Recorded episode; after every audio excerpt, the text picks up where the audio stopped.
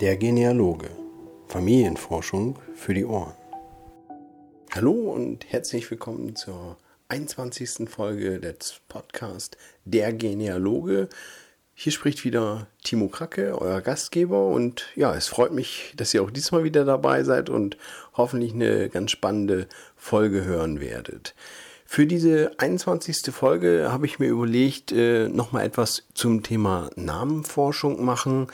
Ähm, vielleicht die einen oder anderen, die schon lange dabei sind oder auch die alten Folgen nachgehört haben, wissen vielleicht, dass ich, ich glaube, es war in 2012 bereits ein Interview mit dem Namenforscher Professor Dr.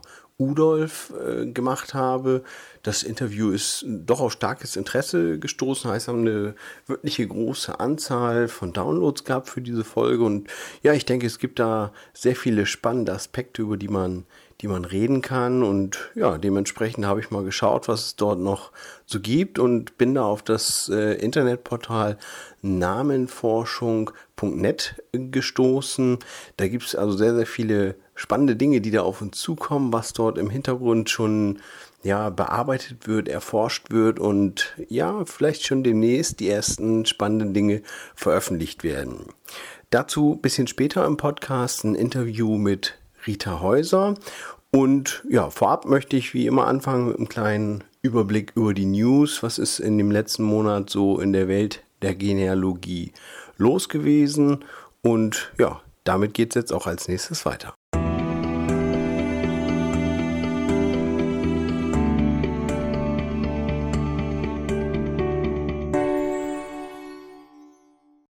Die Genealogie News. Ja, in der letzten Zeit war eigentlich auch wieder ganz schön was los, was man so berichten kann. Und alle von euch, die mir in irgendwelchen sozialen Netzwerken folgen, beziehungsweise dem Genealogen folgen, ähm, kriegen ja immer eine allerhand mit, was ich so ja unter des Monats alles so poste. Da gibt es hier und da Zeitungsartikel oder Berichterstattung. Alles um unser liebstes äh, Hobby, die Genealogie oder auch nur, nur Randbereiche davon. Das, das versuche ich da einigermaßen zusammenzutragen.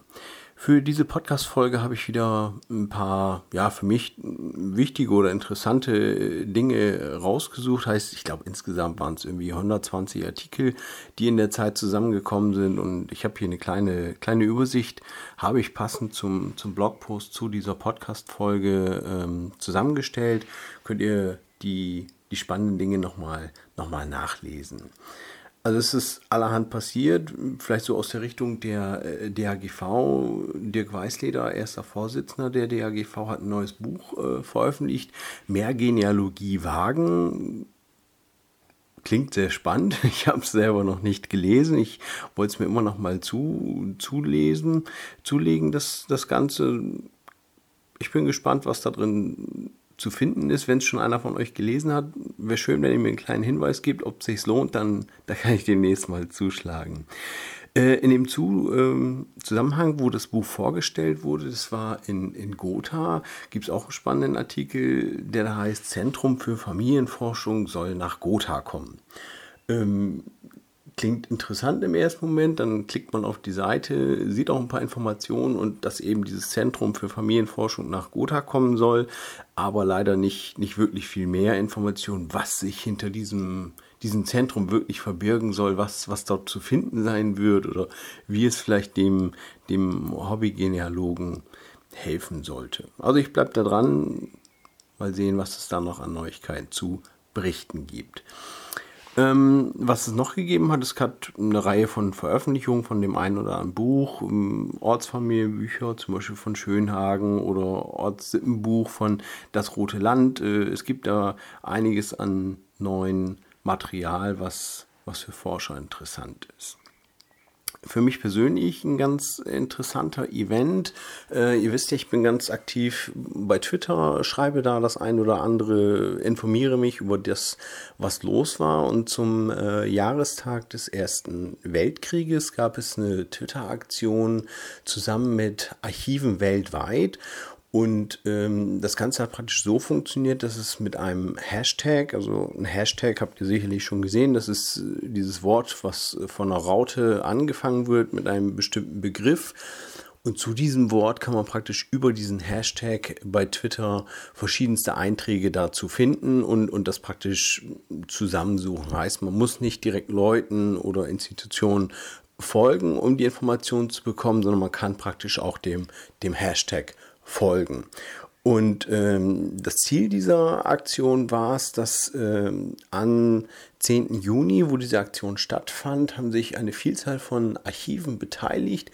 Und man konnte praktisch auf Twitter äh, Fragen zum Ersten Weltkrieg stellen. Zum Beispiel, wenn man sagt, Mensch, ich, ich, hab, ich weiß, es gibt irgendwelche Unterlagen oder die gibt es hier oder dort in einem Archiv dann haben praktisch die Archivare vor Ort dort Informationen für einen rausgesucht oder haben natürlich auch von sich aus viele Informationen gepostet, was äh, bei deren Archiv verfügbar ist an Informationen, an Akten, an Dokumentation über den Ersten Weltkrieg. Und ja, ich denke, im Nachgang kann man sagen, ist ein wirklich spannender Event geworden. Selbst wenn man heute noch nach dem, dem Hashtag sucht, gibt es eine Vielzahl von Informationen, die man da danach lesen kann. Um, um das zu lesen, muss man übrigens auch nicht unbedingt bei Twitter angemeldet sein, sondern es kann praktisch jeder, jeder nachlesen. Man, man kann halt nur nicht selber an der Stelle interagieren oder ähm, ja, ich sag mal, Fragen stellen an der Stelle. Ich habe auch noch einen kleinen Blogpost dazu verlinkt, wo praktisch das, das Resultat heißt, wie viele Archive haben mitgemacht, wie viele Beiträge gab es und was gab es da Spannendes zu erleben, habe ich hier auch nochmal verlinkt bei mir hier im entsprechenden Blogpost. Dieses Jahr gibt es auch noch diverse Geburtstage. Ihr habt es vielleicht gesehen, ich hatte einen Blogbeitrag zum Thema DAGV. Die DAGV ist 65 Jahre geworden, hat das auch im Kleinkreise im Hannover ein bisschen gefeiert. Da gibt es natürlich zu gratulieren und Deutschland größter Genealogieverein, der Verein für Computergenealogie, feiert Ende des Jahres sein 25-jähriges Bestehen. Und wer von euch geplant hat, zum Genealogentag nach Kassel zu kommen, der sollte sich das natürlich nicht entgehen lassen, denn es gibt am Samstagabend da eine Rahmenveranstaltung, zu der auch Nichtmitglieder äh, durchaus eingeladen sind. Kann man sich komplett anmelden über äh, das Anmeldeformular vom Genealogentag. Also bestimmt eine schöne Veranstaltung. Ihr wisst, ich mag das, viele Leute zu treffen, die man sonst vielleicht nur übers Internet kennt und würde mich freuen, wenn man vielleicht da den einen oder anderen auch noch treffen kann. Ja, was es auch sehr Spannendes gab, sind äh, das Thema Digitalisierung. Also da bewegt sich aktuell wirklich allerhand. Also ich habe hier einen kleinen Blogpost über äh, Family Search. Family Search hat da drin berichtet, wo sie aktuell aktiv sind, heißt in welchen Ländern, in welchen Regionen sind aktuell Digitalisierungsteams unterwegs, die Dokumente ja in, ins Digitale überführen. Und das ist wirklich imposant, das zu sehen, an welchen Stellen dort ähm, wirklich man aktiv arbeitet und welche Regionen es wirklich sind, wo es wertvolle Dokumente zu erschließen gibt, die vielleicht für den für den üblichen europäischen Forscher nicht unbedingt in, ins erste als ins Auge äh, fallen, sei es, sei es da Indien oder äh, wo auch immer da Family Search äh, aktiv ist. Also es ist sehr imposant, wie viele neue Dokumente da wirklich tagtäglich äh, zum einen digitalisiert und zum anderen auch gerettet werden, weil es in vielen Ländern gar nicht so, ja, ich sag mal, strikte Vorgaben gibt, was alles archiviert werden muss oder dass dort gar nicht so ein großer Wert darauf gelegt wird. Für uns hier in Deutschland gibt es auch ein spannendes Projekt. Ich, ich selber habe das schon mal vor einiger Zeit, bin ich daran vorbeigekommen. Das nennt sich Janus, ein Ancestry-Projekt. Auch darüber habe ich vor einigen Tagen einen Blogpost gehabt. Ähm, ist sehr interessant. Äh, Ancestry ist ja bereits seit einigen Jahren hier am deutschen Markt aktiv. Heißt, dass man seine Datenbank auch speziell für deutsche Nutzer anbietet, aber hat für mich zum Beispiel im speziellen Fall wenig Daten gehabt, die mich äh, wirklich gelockt hätten, dass ich gesagt habe, Mensch, da, da macht es für mich Sinn, ein Abo abzuschließen. Ähm, und Ancestry hat jetzt begonnen mit diesem Janus-Projekt äh, in Deutschland mit verschiedensten Archiven sozusagen anzubieten, dass man die Digitalisierung, Logistik, Projektmanagement, alles was, was so dazugehört, äh, kostenlos übernimmt und dafür entsprechend äh, Personenstandsregister oder ähnliche wie Passagierlisten oder was in dem entsprechenden Archiv halt verfügbar ist, diese Unterlagen digitalisieren darf und dementsprechend wohl auch auf der eigenen Homepage oder auf der Seite ancestry.de oder .com später veröffentlichen darf. Also ich habe da mal nachgeschaut. Es, es, gibt auch wohl schon einige Sammlungen, die dem Index von Ancestry hinzugefügt wurden. Und ja, ich bin gespannt, was da die nächste Zeit noch dazu kommt. Äh, ich denke gerade im Hinblick, wenn wir alle in die Richtung schauen, Kirchenbuchportal, die, die wirklich die, die Primärquellen und wenn Ancestry dann noch eine, eine Reihe von Sekundärquellen äh, dazu liefern kann, was man noch äh, durchforschen kann, glaube ich, kommen wir wirklich in eine wirklich interessante Zeit, was uns Ahnenforscher hier in Deutschland sozusagen demnächst erwarten wird. Ja, das war so im, im Schnelldurchlauf nochmal das, was, was ich eigentlich am spannendsten fand. Ähm, alle Beiträge, die ich während einer Woche praktisch poste, könnt ihr über eine Art Online-Zeitung wie immer nachlesen, kann man absurfen unter www.dergenealoge.de slash genealogie-news kann man einfach aufrufen. Dort findet man sozusagen eine kleine, ein kleines Magazin, ein Online-Magazin. Ähm, und da findet man alle Artikel, die ich, die ich während der Woche so gepostet habe, einfach mal zum, zum Nachstöbern. Okay, das war's mit den News und es geht direkt weiter mit dem Interview.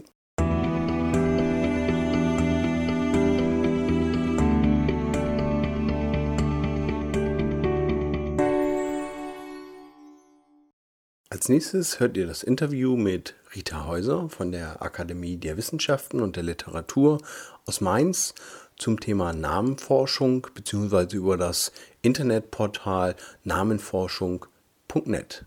Viel Spaß dabei.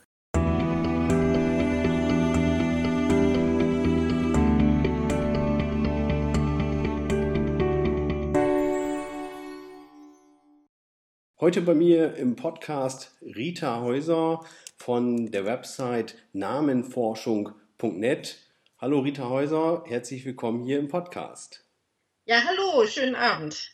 Ja, freut mich, dass wir heute Abend Zeit haben, ein bisschen über das spannende Thema Namenforschung äh, zu sprechen. Ich habe eben schon die Internetseite genannt, äh, über die das, der ganze Kontakt eigentlich so entstanden ist. Vielleicht erzählen Sie einfach ganz kurz ein bisschen was äh, über sich als Person und ja, wie Sie, wie Sie zum Projekt gekommen sind, wie, was da so alles hintersteckt. Ja, ganz kurz gesagt, ich befasse mich seit ungefähr 25 hm, Jahren mit Namenforschung. Das entstand eben in meinem Studium der Germanistik. Da habe ich mich im ja, sag ich mal, in die Namenforschung ein bisschen verliebt, schon in frühen Semestern. Und seitdem begleitet mich dieses Thema eben in meiner Laufbahn. Und ähm, ja, ich habe mich dann mal mehr, mal weniger damit beschäftigt, aber seit 2005 arbeite ich in äh, Projekten, die mit Familiennamen zu tun haben. Mhm. Ja, und so bin ich doch immer wieder äh, ja, damit beschäftigt, Namen zu erforschen. Aber nicht nur Familiennamen, mich interessieren eigentlich alle Namen, Arten, die es gibt und äh, wir entdecken täglich neue, die es wert sind, dass man sie erforschen muss. ja, das glaube ich wohl. Also es ist auf jeden Fall ein sehr, sehr spannendes Thema und ich denke, also ich persönlich kenne es halt auch aus, aus dem Thema äh, Familienforschung, wo, woher ich ja im Endeffekt die, die Intention oder das Interesse daran äh, habe. Das Thema Namen ist doch sehr, sehr interessant und wie vielfältig, äh, was für Vielfältigkeiten hinter diesen Namensprojekten oder den Namenherkünften stecken können. Ja, man entdeckt auch als Namenforscher, auch wenn man schon jahrzehntelang damit zu tun hatten, immer wieder was Neues. Und äh, das ist auch das, was einem immer wieder Spaß macht an diesem Thema. Also man kann gar nicht mal aufhören. Ja, ein kleiner Suchtfaktor ist dabei. Ja. Ähm, ich sagte es ja eingangs schon, ich bin eigentlich über die Thematik oder die, die Website namenforschung.net äh, dazu gekommen. Heißt, da, da habe ich immer mal äh, gestöbert, da gibt es viele interessante äh, Dinge. Ähm, vielleicht können Sie einfach mal von dem Projekt erzählen, was, was hinter dieser Internetseite steckt oder wer dafür verantwortlich ist und wer da alles so dran mitarbeitet. Genau, also hauptsächlich äh, arbeiten die Mitarbeiter unserer äh, einzelnen äh, Namenprojekte mit äh, an dieser Webseite. Und die Grundidee war, Äh, wir haben ja in Mainz einige äh, richtige große Projekte zum Namenform und äh, aber machen auch so nebenher, äh, sage ich mal, äh, ja, aus unserem eigenen Interesse heraus Namenforschung. Das heißt, wir schreiben zum Beispiel, meine äh, Doktorarbeit ist zu Straßennamen entstanden. Mein Kollege arbeitet über Unternehmensnamen und so weiter. Da haben wir gesagt, wir machen so viel und äh, das kann doch auch für andere spannend sein. Und da hatten wir die Idee, wir machen nicht nur Seiten zu unseren Projekten, die wir konkret vorstellen, sondern wir bieten an, wenn Leute sich für Namenforschung generell interessieren, äh, dass wir so eine Sammelseite machen, wo wir alles Neue, was wir in Mainz äh, zu diesen äh, Themen erforscht haben oder geschrieben haben, äh, dass wir das präsentieren auf dieser Seite. Und daraus entstand eben so die Idee, wir machen so eine Art Namenportal und jeder kann da ein bisschen drin stöbern. Und äh, ja, wir haben also die Möglichkeit, so ein bisschen frei äh, über unsere eigenen Interessen und Forschungen zu berichten. Und zum anderen wollen wir auch aus unseren Projekten heraus Neuigkeiten eben äh, präsentieren. Wir machen ja viele Tagungen, zum Beispiel jedes Jahr eine im Herbst. Und das wollen wir da ein bisschen ankündigen. Wir machen auch, äh, ja, das ist auch eher unser eigener Spaßfaktor dabei. Wir machen zum Beispiel Spezialseiten. Diesmal zu Ostern haben wir was gemacht. Da haben wir Familiennamen gedeutet, die ein bisschen was mit Ostern zu tun hat haben. Zum Beispiel Eiermann oder Hasenei oder was mhm. haben wir noch gemacht? Äh, Ostertag zum Beispiel. Es gibt Leute, die heißen eben so mhm. und äh, wir fanden das eben ganz nett. Mhm. Ja, richtig. Das kann man natürlich gut machen, wenn man schon an, an der Quelle sitzt, um, um wirklich einfach mal das Wissen, was auch da ist, nicht, nicht nur verstaubt irgendwo äh, in der Ecke, sage ich mal, in Anführungsstrichen zu haben, ja. sondern wirklich einer ja, breiten Öffentlichkeit ja übers Internet darzustellen. Ja, und auch mal zu zeigen, dass sowas auch ein bisschen Spaß machen kann. Also, dass man nicht nur immer ganz ernsthaft eben so äh, äh, wissenschaftlich dahinterher ist, sondern dass man aus den Namen ganz viel rausholen kann eigentlich. Mhm. Ja, äh, wie gesagt, da ist auch unser Interesse so ein bisschen in diese Richtung. Aber wir beschäftigen uns natürlich auch ernsthaft mit den Namen und äh, ja, da haben wir jede Menge, glaube ich, zu bieten. Mhm. Und Sie sagten ja eben schon, Sie sind da ein Team, dass Sie da drin sind und noch einige Kollegen, die das machen. Da sind dann auch immer, äh, ich, ich sag mal, immer wieder Jahrgänge äh, von Studierenden äh, vielleicht in irgendeiner Form dabei, die da, ich sag mal, frisches frisches Blut in Anführungsstrichen reinbringen oder wie, wie muss man sich vorstellen jetzt von der Akademie her? Ach so, ja, von der Akademie her, also äh, wir haben gesagt, wir sind, äh, wir sind zwei Hauptverantwortliche, das ist mein Kollege Fabian Fahlbusch und das bin ich, äh, die dann die Inhalte in, auf diese Seite stellen können. Ähm, aber jeder aus unserem Team, und wir sind ein recht großes Team, kann natürlich Ideen mit einbringen. Das heißt, das alles ist nicht nur auf unseren Mist gewachsen, sage ich mal, sondern äh, wir äh, lassen uns von allen Seiten, von unseren Mitarbeitern und Mitarbeiterinnen Ideen liefern. Und äh, wir haben in den Projekten, das ist ganz wichtig, immer junge Leute, also viele Studenten, die bei uns anfangen und äh, mitarbeiten, ähm, ja, und die natürlich immer wieder Neues bringen. Mhm. Ja, natürlich. Jeder hat so seine, seine eigene Idee, wo man herkommt oder wo man noch was anknüpfen kann. Gerade das, das Thema, was Sie auch gerade ansprachen, das Thema, was ich mir auch spannend vorstelle, Straßennamen. Äh, ja. Jeder kennt das irgendwo. Überall gibt es äh, Straßennamen, die heißen wie Inseln. An der nächsten Ecke gibt es welche, die heißen wie irgendwelche berühmten Leute aus, aus dem Ort oder ähnliches. Also ja, das sind so Dinge, die, die hat man vielleicht nicht unbedingt als erstes so im Hinterkopf, wenn es um das Thema geht. Ne? Also man kann, also mir geht es so, man kann nicht mehr äh, durch äh, eine Stadt gehen, ohne dass man ständig grübelt, was steckt dahinter. Also das ist total auch ein bisschen hinderlich. Aber wir haben zum Beispiel äh, auch eine, eine, Idee gehabt, ja, weil ich zu Straßennamen was gemacht habe, dass wir auch eine Stadtführung zum Beispiel in Mainz anbieten und so mal ein bisschen die Namenforschung in, an die frische Luft bringen, ja, und den Leuten eben vor Ort was zu den Namen erzählen. Mhm, also ich habe ja, ich habe immer so einen Merksatz und sage, die Namen erzählen uns was, man muss sie nur fragen. Ja. Also man muss wissen, welche Fragen man stellt und dann kriegt man eine ganze Menge da an Informationen. Ja, ja, stelle ich mir auch eine sehr interessante, äh, mal eine ganz andere Stadtführung, so mhm. rumzugehen und, und was zu erfahren, warum heißt diese Straße jetzt wirklich so und so. Ne? Also es ja. klingt interessant. Also wenn ich mal nach Mainz komme, werde ich mich da auf jeden Fall für anmelden. Das schauen wir mal.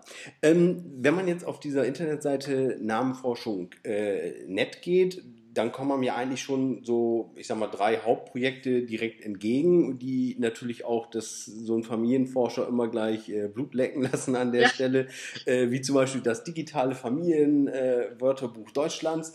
Das klingt so wie jeder Familienforscher, ich möchte das jetzt aufmachen, ich möchte meinen Namen da eintippen und ich möchte ganz viel über meinen Namen erfahren. Ist das so geplant, dass das irgendwann mal so kommt oder was steckt da genau hinter? Ja, genau, diesem Bedürfnis wollen wir eigentlich entgegenkommen. Aber äh, ja, vielleicht fange ich mal von vorne an. Wir haben äh, schon seit 2005 ein anderes Projekt, nämlich den deutschen Familiennamen Atlas. Das ist eher so ein eher wissenschaftliches Projekt, ja, was sich mit den äh, Namengruppen, Namenlandschaften äh, beschäftigt. Da kann man sehen, dass äh, in Deutschland äh, Namen für bestimmte Regionen sehr, sehr typisch sind. Und wie gesagt, das ist, war aber eher so ein wissenschaftlicher Ansatz. Und äh, natürlich hatten wir ganz viele Anfragen von Leuten, die gesagt haben, oh, ist da jetzt mein Name drin? Und äh, das konnten wir so nicht sagen, weil wir sagten, ah ja, so einfach ist das jetzt nicht. Das ist auch in Buchform erschienen, ist auch kostspielig. Also das ist kein Nachschlagewerk für alle. Mhm. Und dann haben wir schon gemerkt, dass das Interesse an dem eigenen speziellen Namen natürlich ganz groß ist. Und zum anderen hatten wir eine Schwierigkeit bei der Arbeit, dass wir sagten, wir wollen jetzt tatsächlich wissen, was bedeutet der Name und äh, haben versucht, es nachzuschlagen. Wir haben also einen Berg Bücher um uns rum, ständig, jeden Tag und müssen, wenn wir einen Namen richtig schön deuten müssen, wollen, so in fünf oder sechs Büchern nachschauen. Und wenn wir Glück haben, finden wir den Namen drin. Wenn nicht, dann hatten wir ganz großes Pech, dann müssen wir weiter forschen. Und da haben wir gemerkt, es gibt riesige Lücken. Ja, es gibt also ungefähr sechs überregionale äh, Wörterbücher zu Familiennamen. Und wenn jetzt ein Familienforscher zu mir kommt und sagt, ich will was über einen Familiennamen wissen, dann sage ich, ja, Sie müssen gucken, ja, und schauen, in welchen von den vielen verschiedenen Büchern sie drinstehen. Das kann ich so jetzt nicht sagen, ja. Mhm. Und ähm, man muss halt dann wirklich immer wühlen, ja, und äh, das ist zeitaufwendig. Und man, wenn man Pech hat, findet man sich nirgends. Ja? Gerade bei seltenen Namen, die sind nirgends behandelt worden. Mhm. Ja, und aus dieser Schwierigkeit heraus in der alltäglichen Arbeit ähm, haben wir gesagt, okay, wir tun uns selber einen Gefallen, aber auch anderen Leuten und machen jetzt mal so ein richtig umfangreiches Familiennamenwörterbuch. Mhm. Das war so einfach äh, gesagt, also so äh, aus der alltäglichen Arbeit heraus ist diese Idee entstanden. Und daraus ist eben dieses zweite große Projekt, das, Deutsch, äh, das digitale Familiennamenwörterbuch Deutschlands, entstanden, dass wir dann gesagt haben, das wird ein großes Projekt. Ähm, und da haben wir uns zum Ziel gesetzt, jeder soll seinen Namen, so wie er geschrieben wird, darin finden. Mhm. Ja, also nicht mehr suchen müssen langwierig, sondern einfach sagen, ja, ich heiße jetzt Meier mit EY, gebe das ein und dann findet er was zu seinem Namen. Mhm. Oh ja, okay, das, das klingt auf jeden Fall nach einem ehrgeizigen Ziel. Genau, denn man muss dazu sagen, äh, wir haben festgestellt, dass wir jede Menge unterschiedliche Familiennamen in Deutschland haben.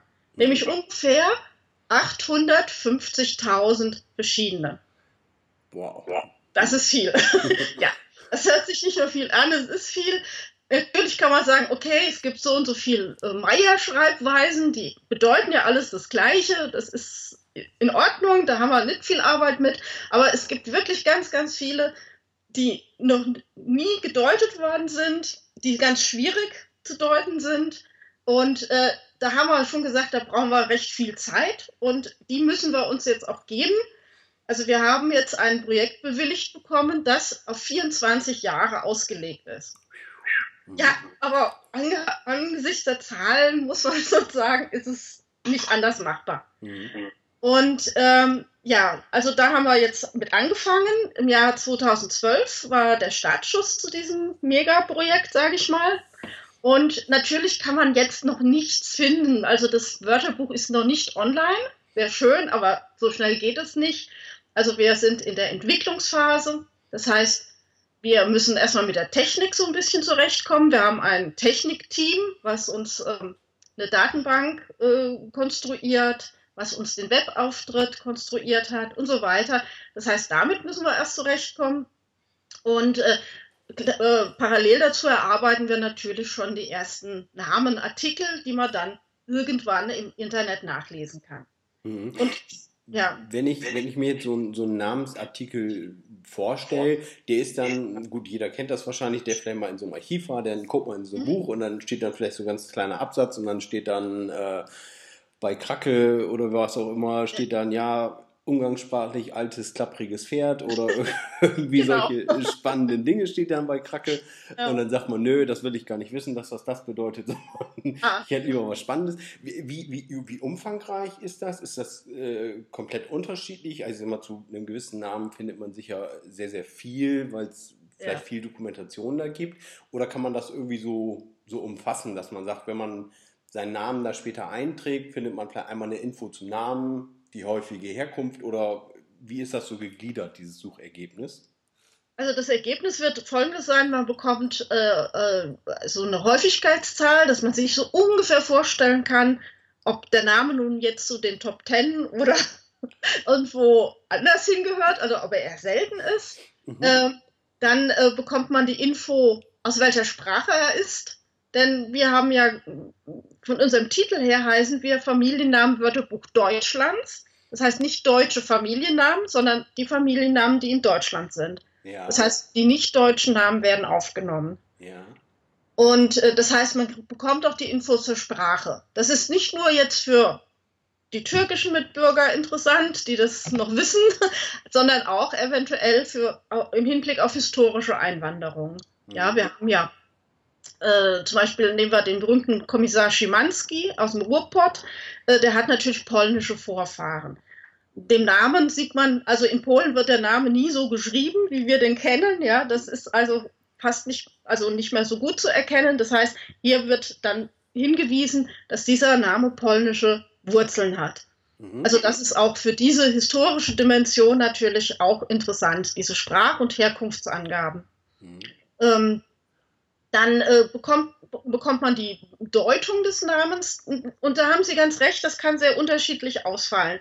Also äh, die meisten der deutschen Namen, der nicht deutschen Namen haben mehrere Bedeutungen. Ja, also Sie haben jetzt gesagt mit dem alten klapprigen Pferd bei Ihrem Namen, das stimmt wohl, aber es gibt noch eine Konkurrenz zu dem Pferd und nämlich im Niederdeutschen gibt es ein Wort Krack, das heißt so was wie Unterholz. Mhm. Ja, das könnte auch bei Ihnen in Frage kommen für die Namendeutung. Das heißt, wir sammeln alle in Frage kommenden Bedeutungen.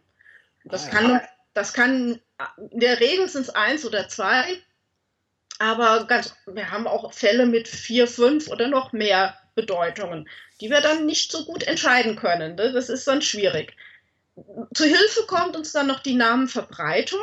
Also wir äh, kartieren den Namen und dann sieht man, wo der Name häufig vorkommt. Und wenn ich sehe, ah ja, die Bedeutung ihres Namens geht auf niederdeutsche Wörter zurück, dann äh, bin ich froh, dass man das auf der Karte auch schon sehen kann, dass der Name eben im niederdeutschen Raum eben zwischen ungefähr zwischen Bremen und Hannover sind da so ein paar Nester mhm. diesen Namen, äh, dass der da häufig ist. Also das hilft mir dann noch bei der Deutung. Ja. ja. Ähm, also die, da werden wir das auch natürlich dann anbieten, dass man auch diese Namenverbreitung sehen kann. Ja, und ja. Die, diese, diese Karten, die Sie jetzt angesprochen haben, wo, wo, woher stammen die? Äh, sind das irgendwelche ja, Altbestände, die man vielleicht hat? Oder wo, wo, woher kommen diese, ja, diese Karten? Also ich, ich kenne ja. das, es gibt dieses Geo-Names oder so ähnlich, gibt ja. es, glaube ich, und so weiter. Stammt genau. das daher?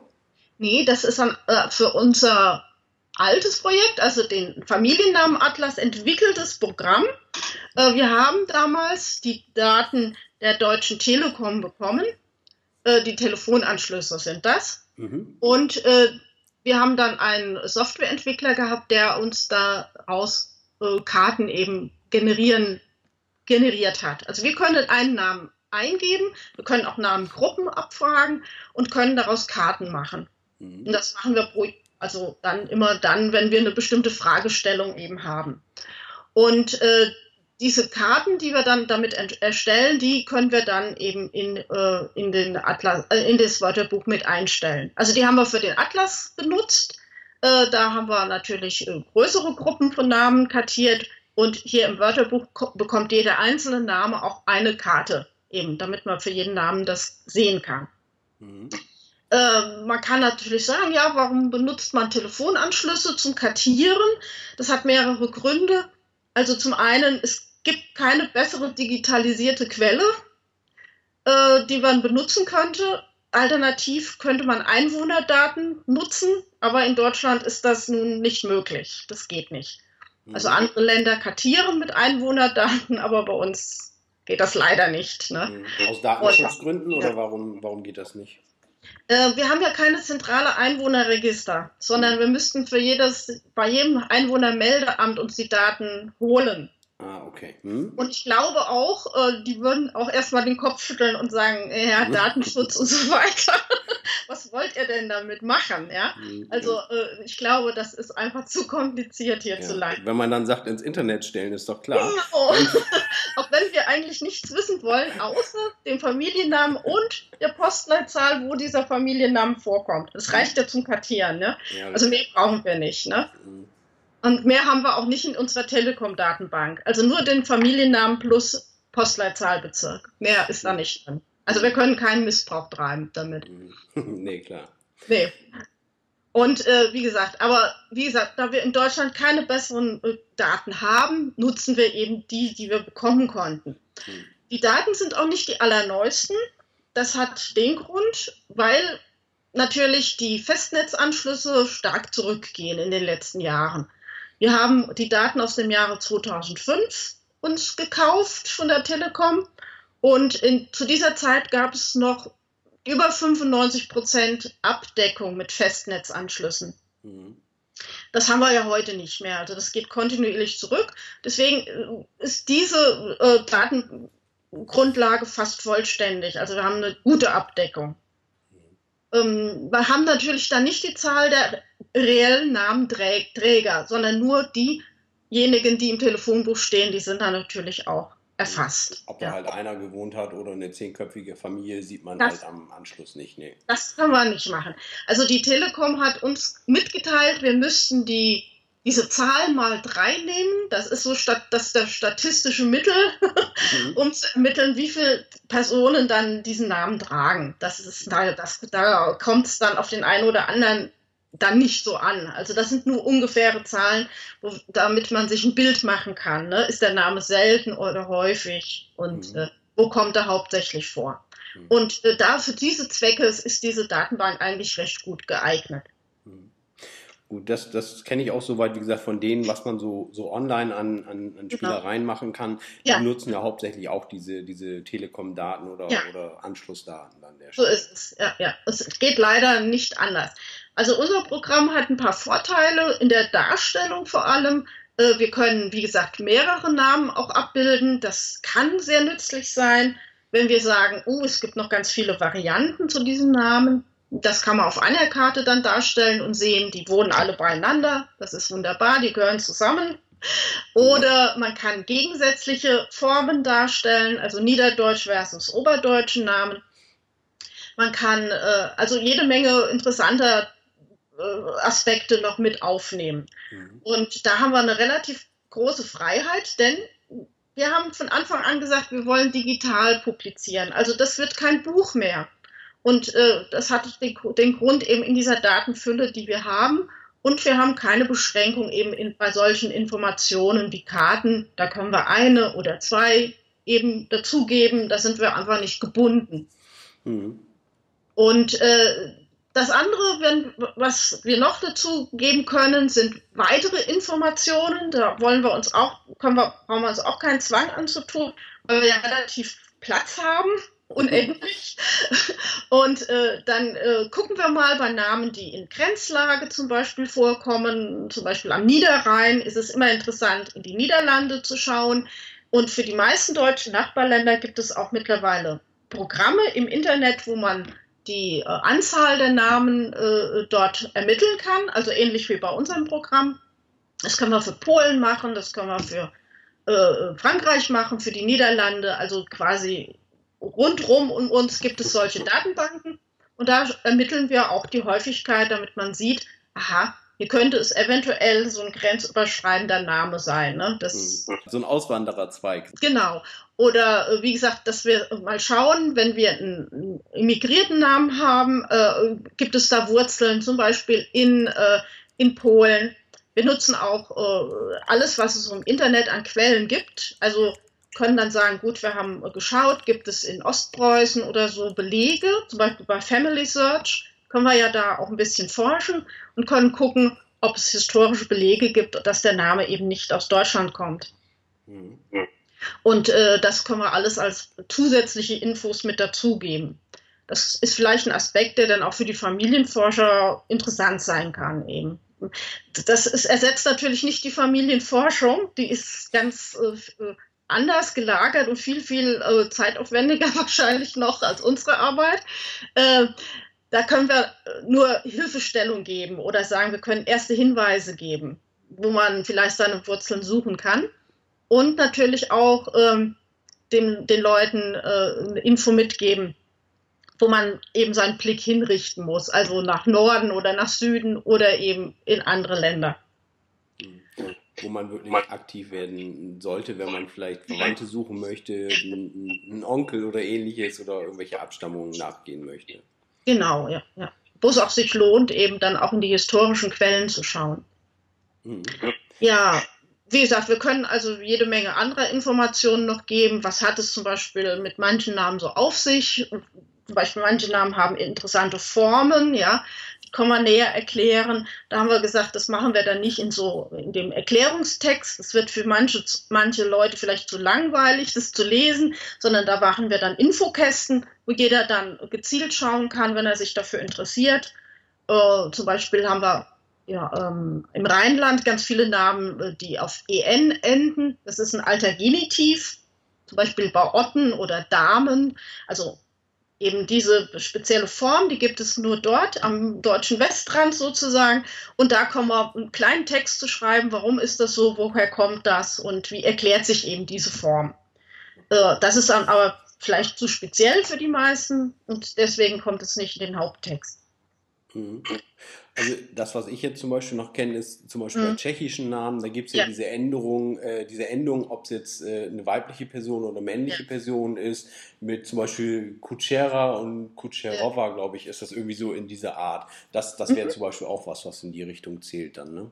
Genau, dass man solche Sonderformen eben nochmal genauer erläutert, ja. Mhm. Äh, auch was überhaupt äh, zum Beispiel bei den polnischen Namen ist mit dem Ski auf sich hat. Die, viele enden ja auf Ski, Lewandowski, Podolski, Grabowski und so weiter. Ähm, was, was ist das überhaupt für eine Endung? Wie ist die entstanden und so weiter? Das kann man dann ein bisschen genauer erklären. Mhm. Ja, und äh, was ich aber immer spannend finde, eben die eigentliche Namenbedeutung, äh, die hilft ja bei der Familienforschung vielleicht nicht so viel. Aber was vielleicht ganz interessant ist in, diesem, in dieser Hinsicht ist, dass die Namen Informationen über unsere Vorfahren schon geben können die Namen sind ja aus bestimmten Motiven heraus entstanden und in ihrer Zeit, als sie entstanden sind, haben sie tatsächlich eine Aussage über den allerersten Namenträger ge ge gemacht. Ja? ja? Wenn jemand klein mit Nachnamen hieß, ja, da kann man sich schon denken, das war dass er vielleicht zwei Meter groß war. ja, und so, diese Information ist so recht konkrete, wie ich finde. Also die, die lassen so ein kleines Bild von unseren Vorfahren vielleicht vor Augen äh, erscheinen. Ne? Also von daher so ganz uninteressant ist das gar nicht. Ne? Also auch wenn man sagt, naja, was hat denn jetzt mein Vorfahre vielleicht mit einem alten Pferd zu tun? da muss man sich Gedanken machen, das ist nicht immer so einfach zu erklären, wie die äh, Menschen im Mittelalter drauf kamen, warum sie die Leute so benannt haben. Aber äh, es gibt jede Menge Infos zu Berufen, zur Herkunft, äh, wie, wo man wohnte, äh, welche Geräte man benutzt hat bei der Arbeit, äh, was, ähm, was man vielleicht gerne gegessen hat äh, oder was man verkauft hat, ja, äh, welche Eigenschaften man hatte, Haupteigenschaften vor allem. Und ja, das finde ich eigentlich ganz spannend. Ja, okay.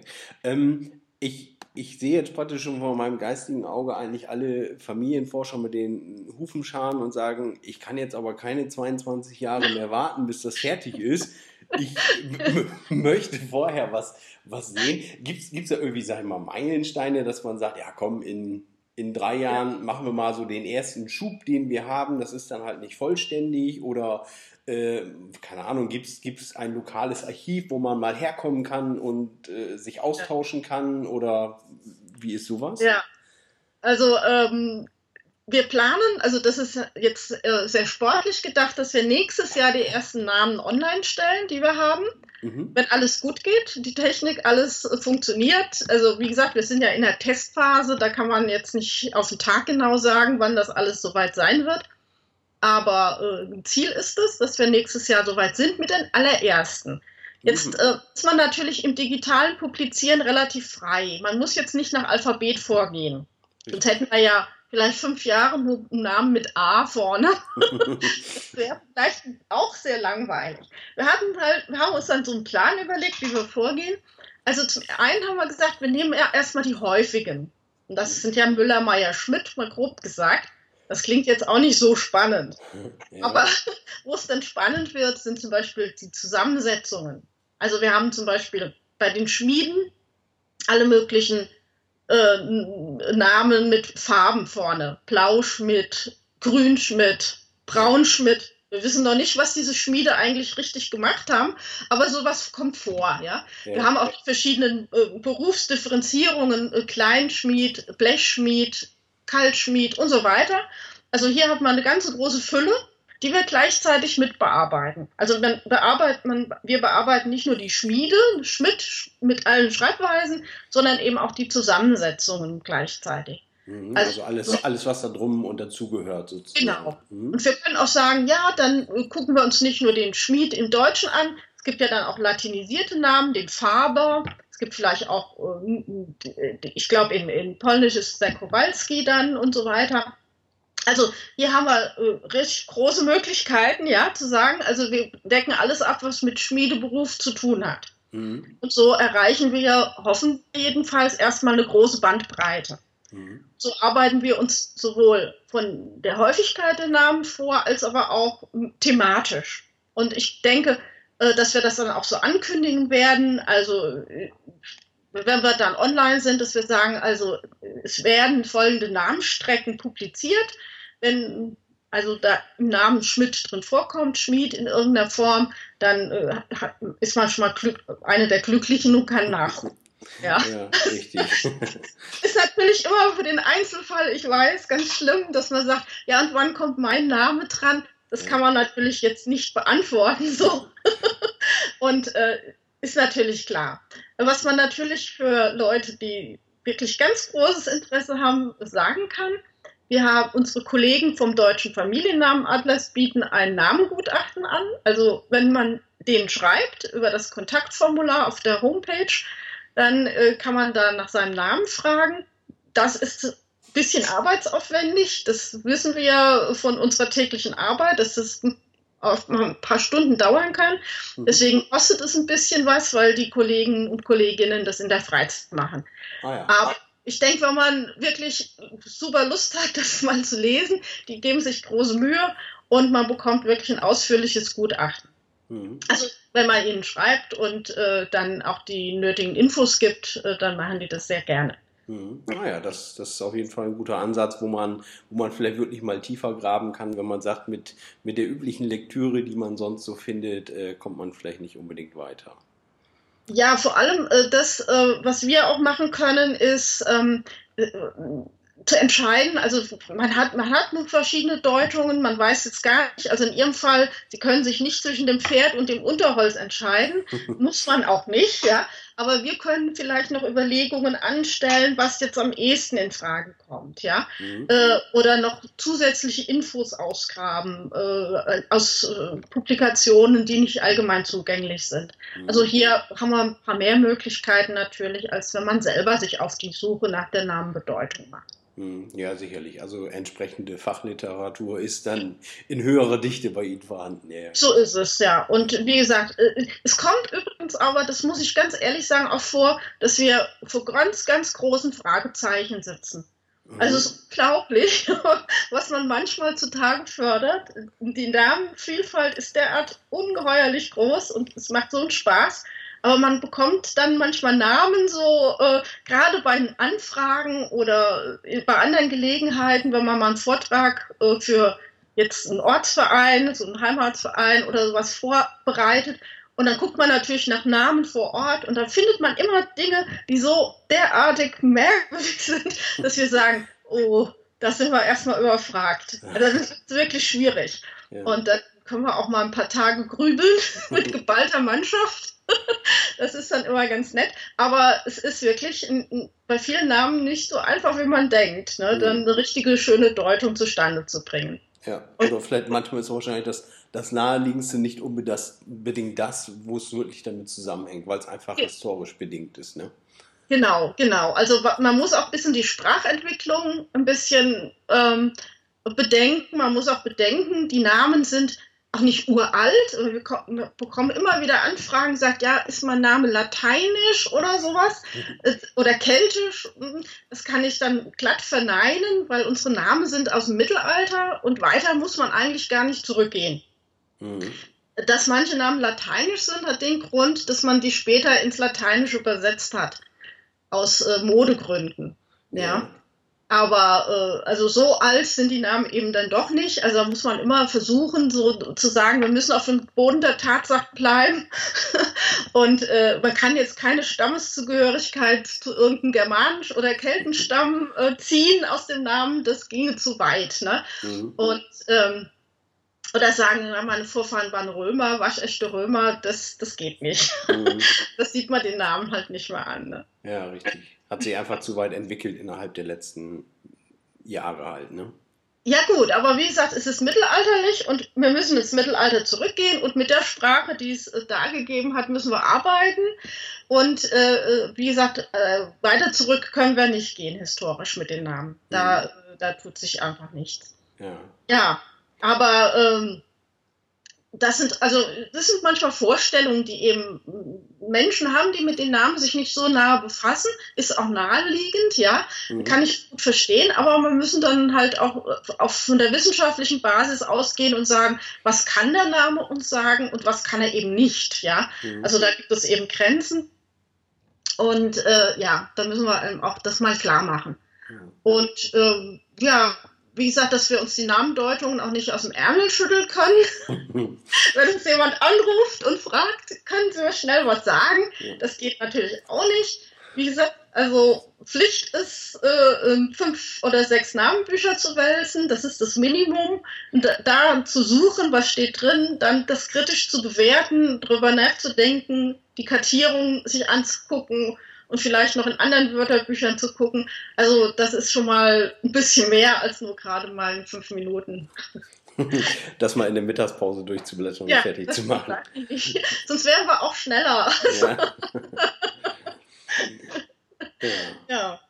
Wow, wirklich ein sehr interessantes äh, Projekt und wie gesagt, ich selber kann es nicht abwarten. Ich habe schon äh, eine ganze Reihe von Namen hier liegen, die ich dann durchforsten ja. werde und es geht sicherlich noch dem einen oder anderen auch so und ja, ist sehr schön. Ich freue mich, dass es so ein tolles Projekt gibt und das macht wirklich sehr, sehr vielen Familienforschern Spaß, sich, sich da äh, die, die eigene Familienforschung auch äh, mit solchen Informationen zu ergänzen und, und ja, praktisch die Familienforschung zu, anzureichern dadurch. Genau, also wie gesagt, ganz, äh, also ganz uninteressant ist es nicht. Also zumindest kann man mal erfahren, was gab es denn für Berufe von meinen mittelalterlichen Vorfahren, was haben die denn so getrieben oder wie haben die ausgesehen. So ein paar Fragen kann man sich ja vielleicht doch selber dann vorstellen, die mhm. dann zu lösen sind. Ja. Wie gesagt, konkrete Personen können wir nicht ausfindig machen. Mhm. Also da sind zwei verschiedene, verschiedene äh, Forschungsrichter. Ja, richtig. richtig ne? Mhm. Also die Familiengeschichte. Wir haben dann ein Problem, wenn der Name zum Beispiel äh, hundertprozentig übersetzt worden ist. Also wenn jetzt eine Einwanderung aus Frankreich passiert ist, wie wir das in der Pfalz sehr häufig haben, und die haben ihren Namen eben vom Französischen ins Deutsche übersetzt. Das können wir natürlich nicht sehen, ja. Das mhm. sieht man dem einzelnen Namen nicht an. Mhm, richtig. Da kann man, kann die Leute zwar sagen, ja, sie haben nicht erkannt, dass man Nachbar von Franzosen ist, aber wenn ja nur einer Bäcker heißt, dann. Ja, dann ist das nicht so richtig naheliegend, nee. nee. Dass einer vor 400 Jahren Boulanger mal hieß, also von diesen vielen Bäckern, die es in Deutschland gibt. Mhm. Also äh, da sind uns natürlich ganz klar Grenzen gesetzt. Ja, da muss ja natürlich der Einzelne Detektivarbeit machen. also wir machen unsere Detektivarbeit in, im Felde der Namen genau. und äh, das ist genug. Also ich, ich denke, also das ist so unglaublich äh, vielfältig und äh, voller Entdeckungen, die wir da machen. Mhm. Und äh, was uns auch Spaß macht, sind natürlich immer die Fragezeichen, weil dann unser Detektiv-Spürsinn äh, gefragt ist, ja. ja. Und ähm, das ist auch schön beim digitalen Erscheinen. Wir können auch mal sagen, okay, wir wissen es nicht so genau. Und gibt es vielleicht Leute, auch Familienforscher zum Beispiel, die konkrete Hinweise für diesen Namen historisch haben? Mhm. Ja, die uns da vielleicht äh, was liefern können. Das fände ich auch für uns spannend, wenn das so, so, weit ist, dass wir dann auch sagen können, also bitte, wir, wir erhoffen uns da vielleicht Hinweise, vielleicht kann uns jemand ein bisschen weiterhelfen damit. Mhm, hier, Feedback für die eigene Arbeit sozusagen. Genau, ja, weil doch die äh, viele gehen ja natürlich mehr in die Einzelheiten, ja, und das können wir gar nicht leisten bei der Bandbreite.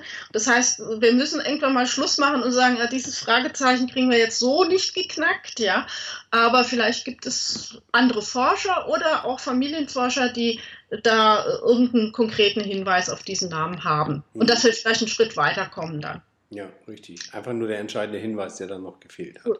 Genau, oder vielleicht auch nochmal eine Bestätigung. Mhm. Das ist mir auch schon passiert. Ich habe auch schon vor äh, Familienforschern äh, Vorträge gehalten und habe dann vorgestellt, dass meiner Meinung nach der Name aus Belgien eingewandert ist. Und das wurde mir dann auch voll bestätigt. Da freut mich natürlich. ich habe das nur gemutmaßt. Ich hatte keinen Beweis, aber dann sagt man ja, jetzt habe ich den Beweis, das ist doch prima. Und da sieht man, dass das auch manchmal Hand in Hand arbeiten kann. Ja, richtig.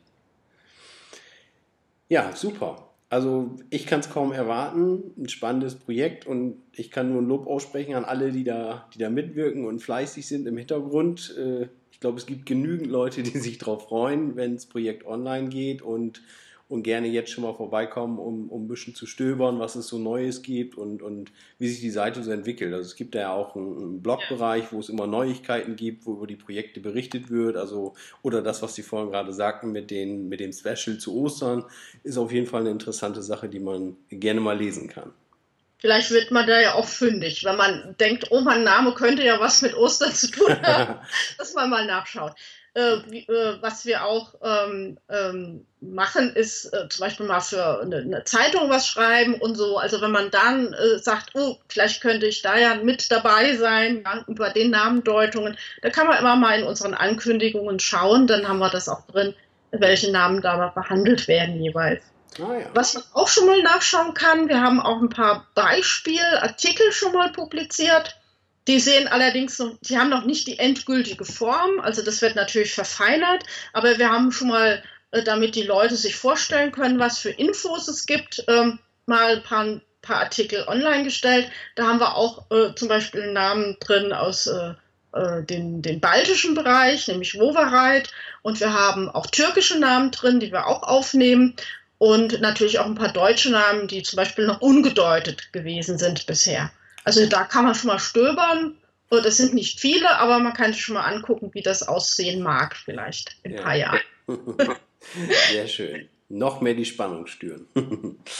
genau.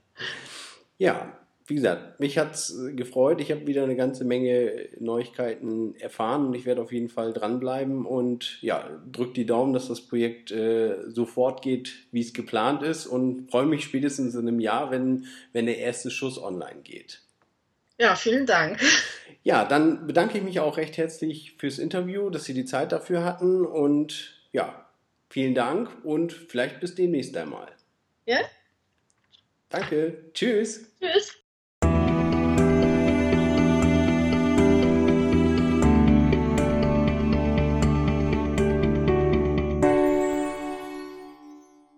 Ich hoffe, ihr konntet einiges Spannendes mitnehmen aus dem Interview mit Rita Häuser.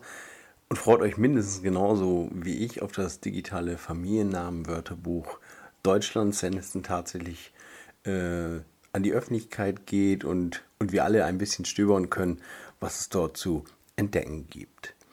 Ja, wie immer bleibt mir eigentlich nur noch zu sagen, wenn ihr spannende Dinge habt, ihr habt irgendwas erlebt, ihr möchtet, dass über irgendwas berichtet wird oder habt ein spannendes Thema für eine Podcast-Folge, zögert nicht, schreibt mir eine E-Mail an timo.dergenealoge.de oder über eine der anderen Möglichkeiten, Facebook, Google, Twitter, Skype oder quatscht mir auf die Mailbox. Ähm, alle Möglichkeiten sind sozusagen offen. Also ich freue mich über jegliches Feedback, was ihr mir gebt, wie euch die Folgen gefallen haben oder was man vielleicht besser machen kann oder was euch wirklich interessieren würde, wo man mal drüber sprechen sollte. Ja, dann bleibt mir nicht mehr viel anderes übrig, als euch eine schöne Zeit zu wünschen und freut euch schon auf die nächsten Folgen, die da kommen. Ich habe einige spannende Dinge Dinge in petto, geplant, in, in, Vorplanung. Wird bestimmt spannend und ja, freut euch drauf, macht's gut, bis zum nächsten Mal. Ciao, ciao.